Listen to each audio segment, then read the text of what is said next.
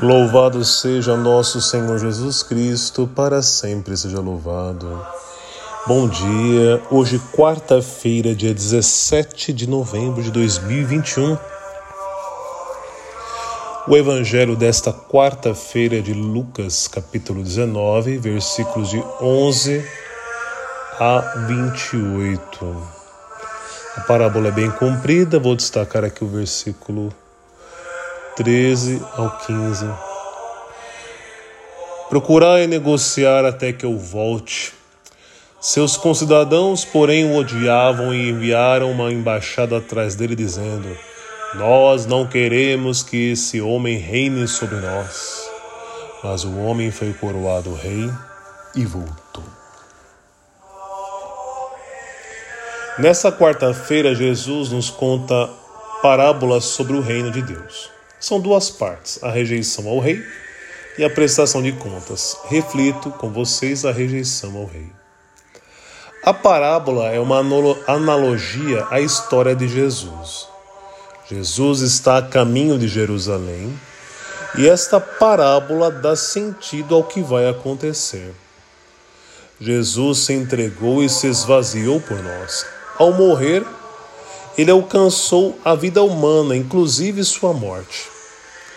Porém, ele assumiu o sofrimento imposto, imposto pela humanidade. A cruz significou também a rejeição ao Messias, ao enviado do Pai. Aqueles homens não o aceitaram e, como se diz hoje, o cancelaram, pois suas palavras e vida não eram politicamente corretos para aquele tempo. Hoje a humanidade também crucifica Jesus. Nós crucificamos a Jesus especialmente pelos nossos pecados. Jesus é rejeitado de nossa vida com os nossos, pe... com os nossos pecados.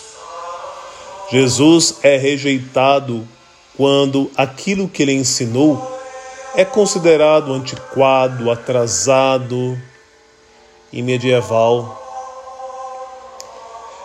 Jesus é rejeitado quando querem mudar sua palavra. Quando aquilo que ele deixou é menosprezado, como a igreja, seus ministros, os sacramentos.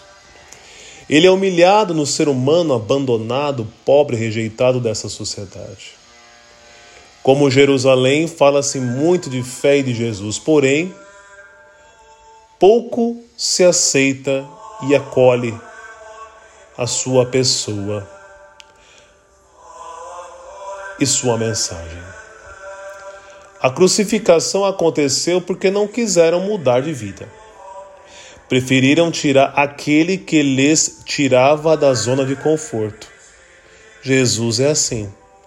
Ele incomoda e muito, e nem todos o querem. Rezemos pela conversão da humanidade. Acolhamos Jesus em nossa vida. Não rejeitemos. Que o Senhor nos abençoe nessa quarta-feira.